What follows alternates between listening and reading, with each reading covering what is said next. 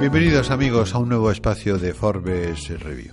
Nuestro invitado de hoy es eh, probablemente uno de los especialistas eh, más conocidos en el mundo de la comunicación y evidentemente también entre nuestros oyentes, porque ha sido ya invitado en un espacio anterior. Se trata de John English, un profesional de la comunicación. John English es además orador, profesor, autor de un nuevo libro que está a punto de salir a la calle y un experto en el campo de la interacción y comunicación humanas. Le damos la bienvenida. Bienvenida a Forbes Review. Muchas gracias. Bueno, pues eh, John, una pregunta que, que inevitablemente me asalta en estos momentos es, en el actual entorno de cambio, de comunicación tan hiperactiva, ¿cuáles son los retos a que se enfrenta un experto en comunicación? En el campo de comunicación hay muchas oportunidades por, por estos cambios. Eh, lo vemos mucho con la juventud, que parece que no tiene los mismos conocimientos ni sabiduría eh, para comunicar y ni para escuchar.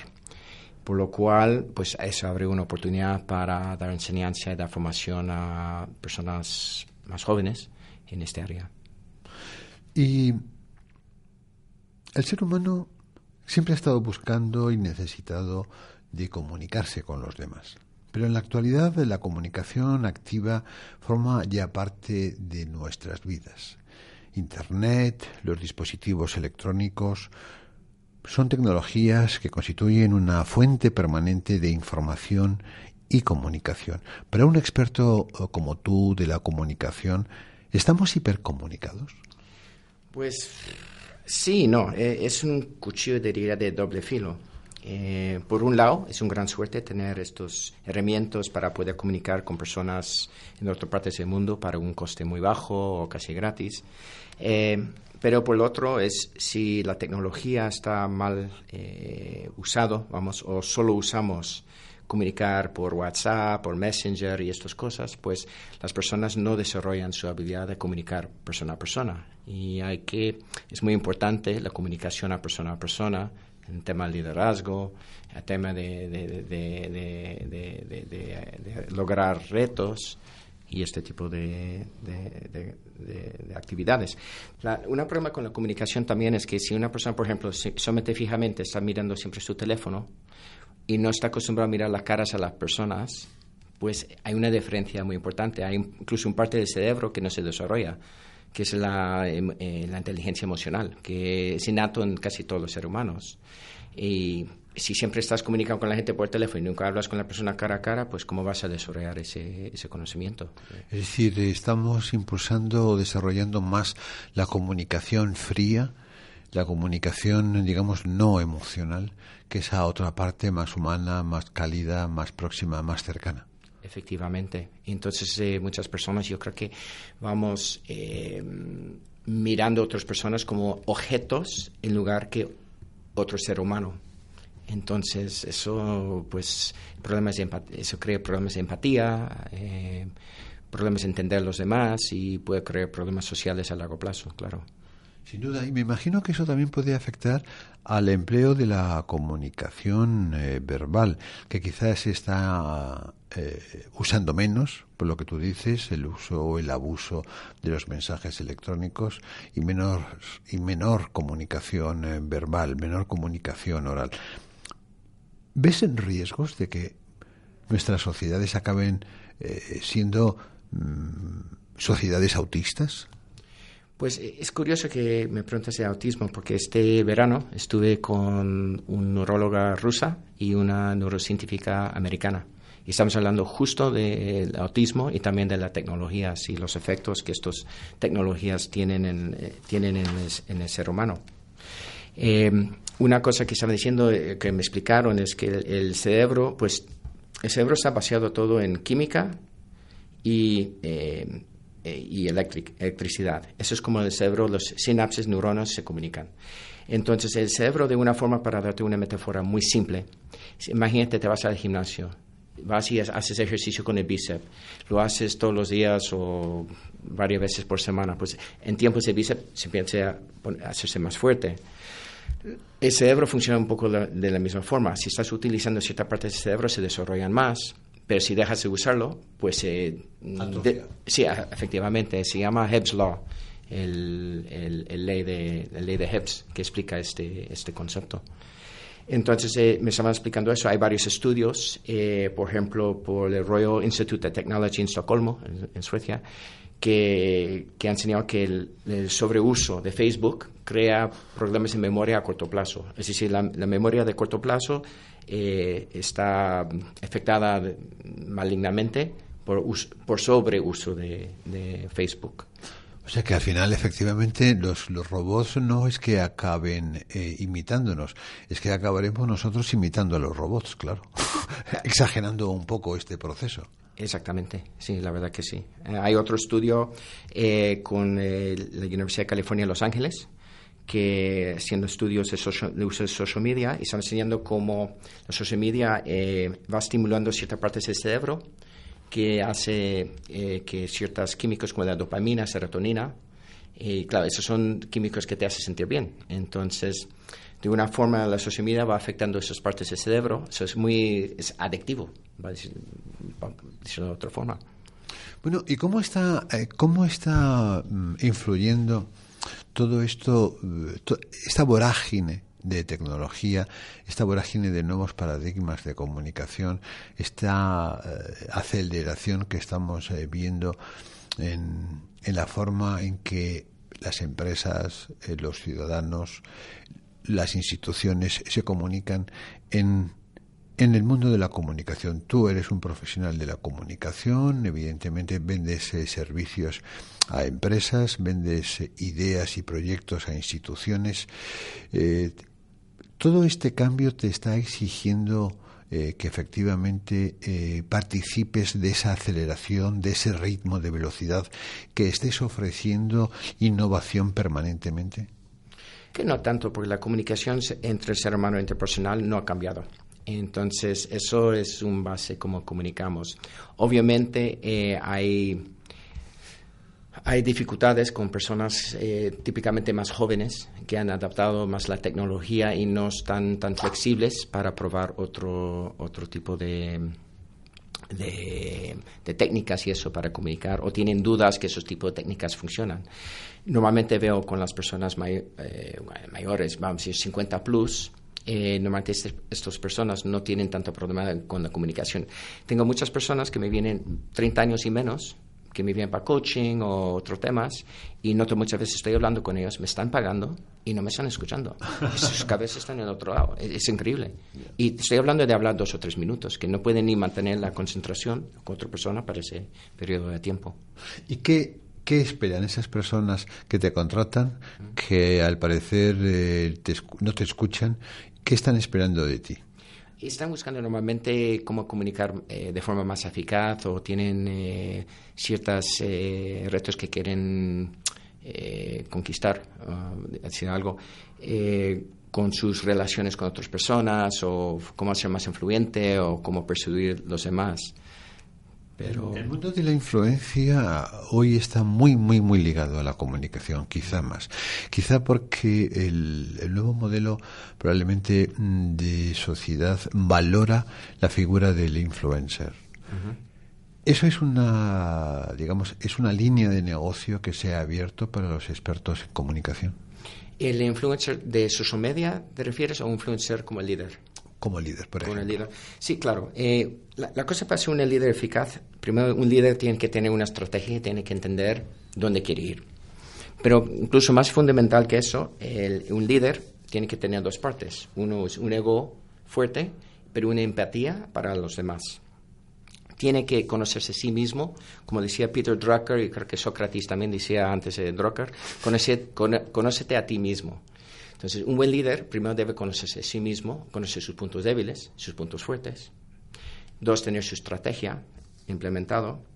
Y después, eh, aprender, observar y escuchar a los demás. Y eso probablemente es una de las cosas más difíciles para aprender, porque suena muy fácil escuchar, pero es muy distinto escuchar y realmente escuchar y observar. Una vez que tú entiendes bien lo que influencia la otra persona o los demás que quieres influenciar, entonces es mucho más fácil para influenciar a aquellos. No sé si me... Sí, perfectamente. Lo que está muy claro es que eh, tienen que tener, eh, decir, un líder, y estamos hablando tanto de líderes empresariales como líderes políticos, ¿no? Deben de tener eh, quizá una elevada inteligencia emocional, ¿no?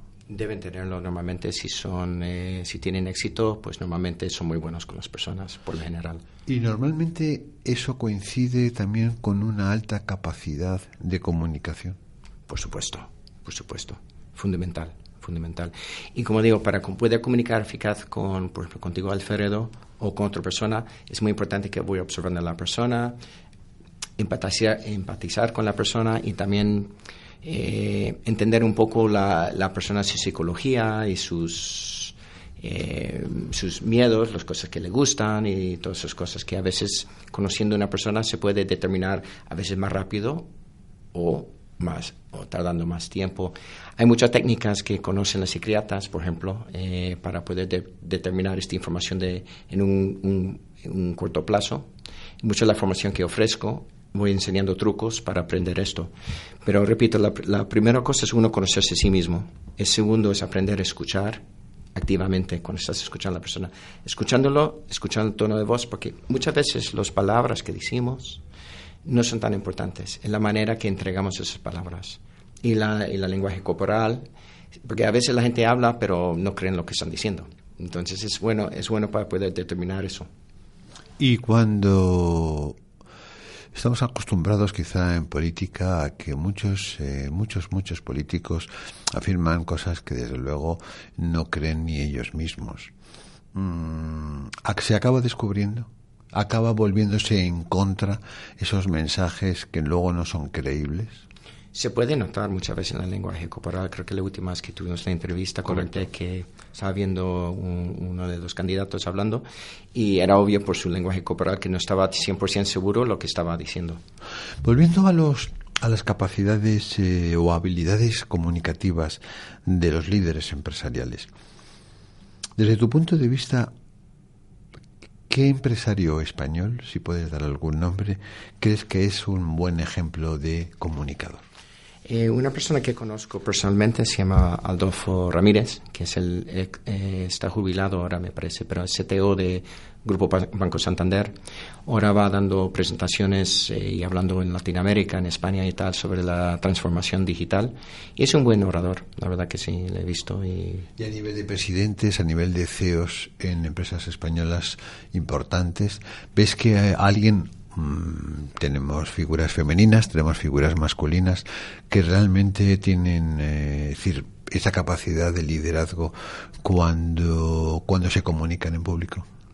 A ver, pues igual Marta Martínez de IBM eh, es un buen orador también. Le he visto las presentaciones y la verdad que y ahora hablemos, hablemos de lo que representa un líder. Estoy pensando en Bezos, el dueño de, de Amazon. Lo que representa mm, es decir, eh, Amazon eh, es un poco lo que significa, lo que representa eh, su dueño, Bezos, o puede ser al revés. Es decir, una empresa determina un poco la identidad, la imagen, la marca de su dueño, de sus dueños, o es al revés. Es decir, ¿qué tiene más importancia quizá para que una marca tenga mm, esa imagen de popularidad, de penetración entre los consumidores.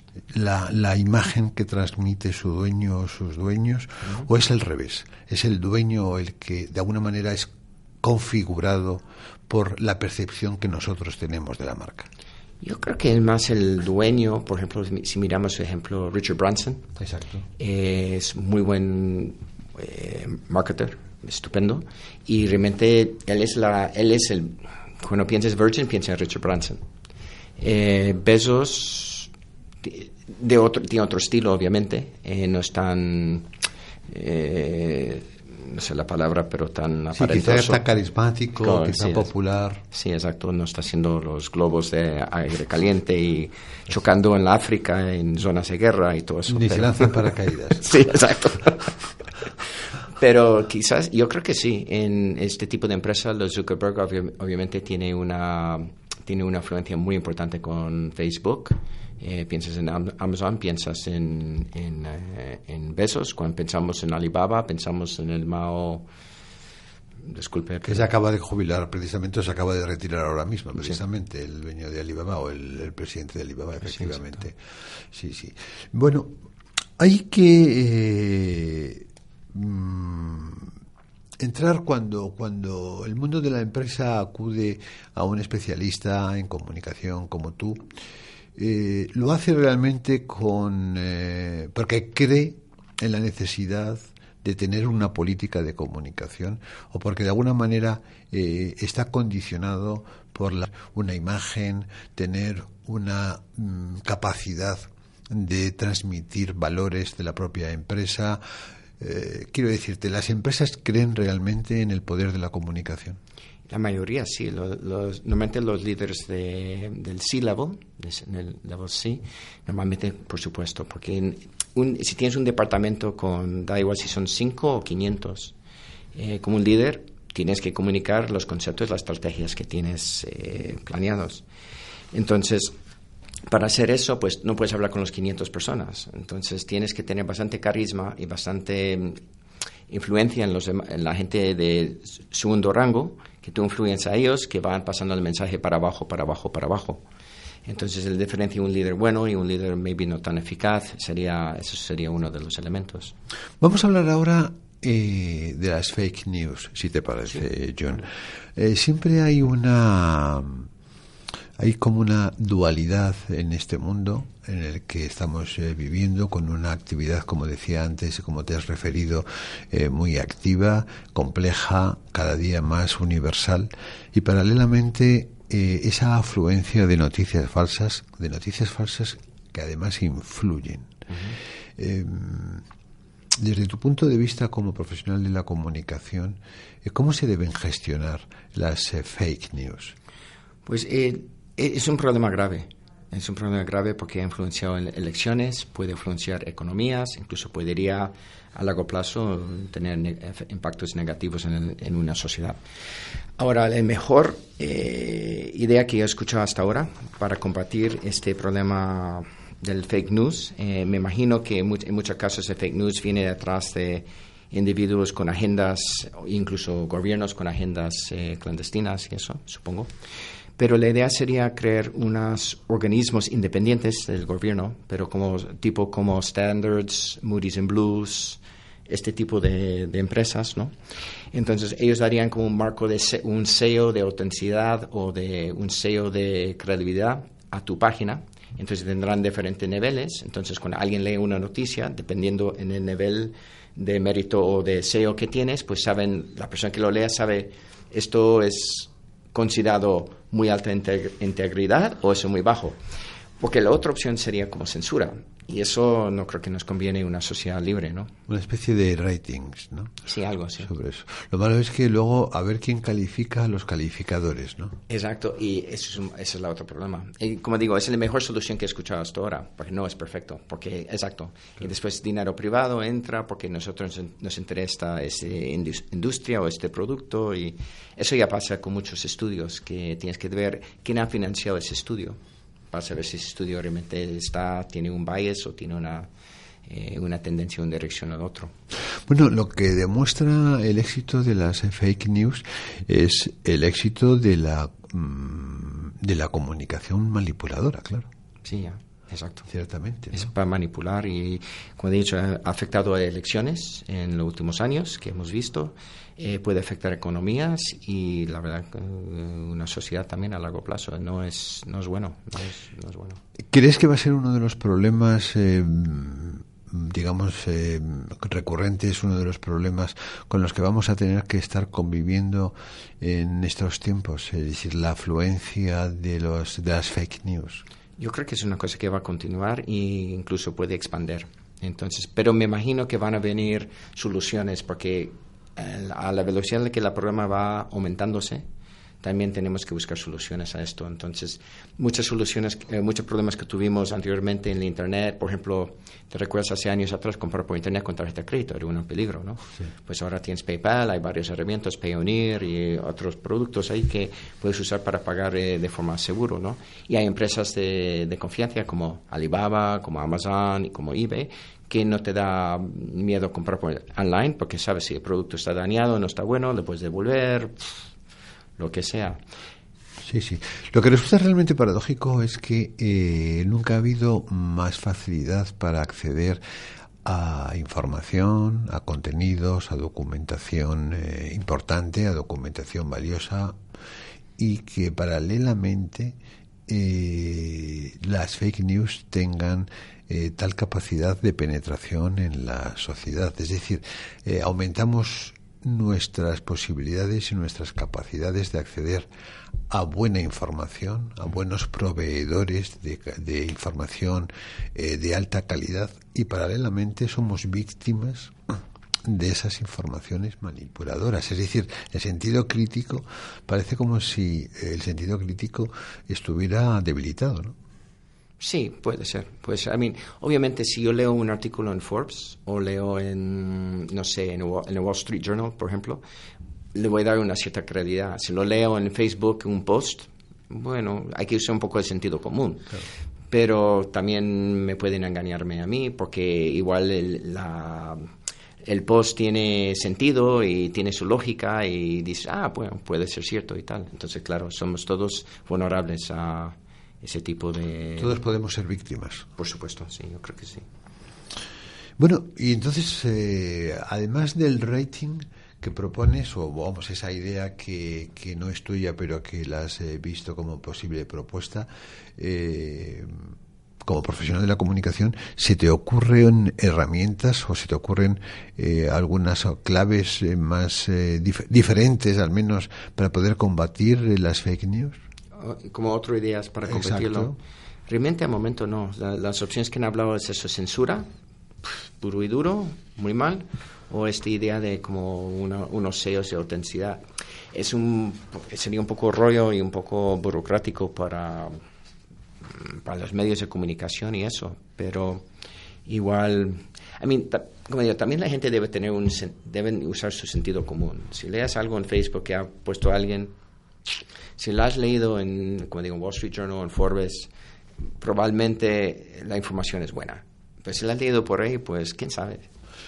Puestos a analizar eh, la trayectoria de las eh, redes sociales de todas estas eh, grandes compañías que, que, tienen evidentemente seguidores, millones y millones de seguidores en todo el mundo, ¿Cuáles son tus perspectivas? ¿Crees que efectivamente van a concentrar un poder excesivo y que pueden llegar a ser fragmentadas, es decir, a ser eh, a, redimensionarse por, por, por, los reguladores? ¿Crees que efectivamente son una pueden ser una amenaza precisamente para la opinión pública o pueden ser una amenaza precisamente pues para, para la libertad mm, de toda esa comunidad eh, mundial? Pues sí, puede perfectamente, todo se puede usar para bien y para mal, ¿no? Entonces, dependiendo del influencer, cuál es su agenda, qué tipo de persona es, si es una persona íntegra y una buena persona, pues no hay que preocuparse. Pero, pero si eres un, si la persona es un pirado loco, pues igual mal.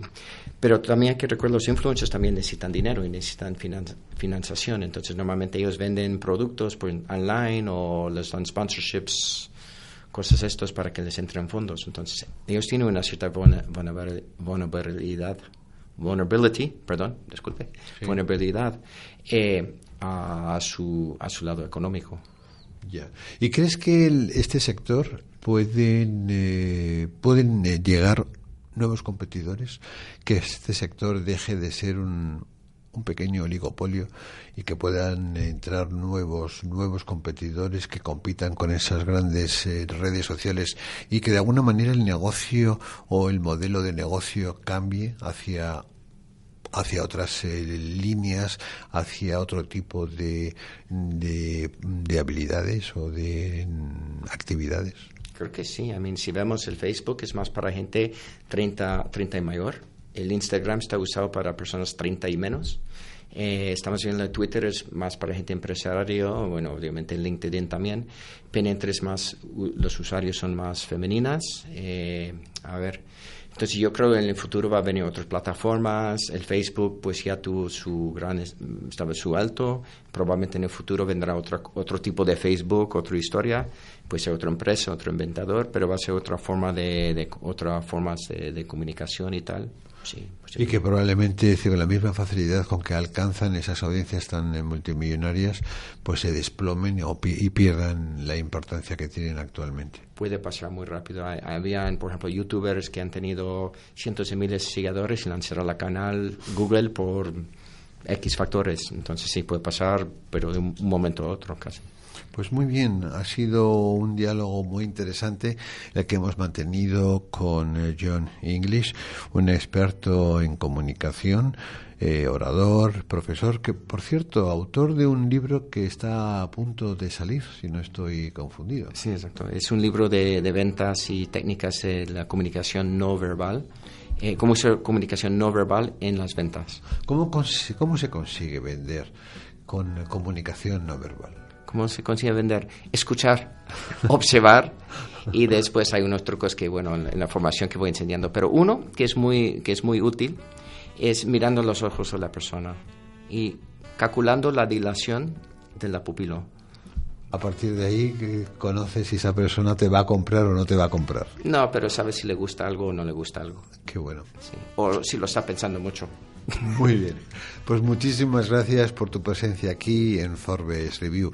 Y nada más, amigos. Aquí ponemos punto final en Forbes Review, un espacio de Spain Media Radio que pretende ser una ventana abierta a la actualidad económica.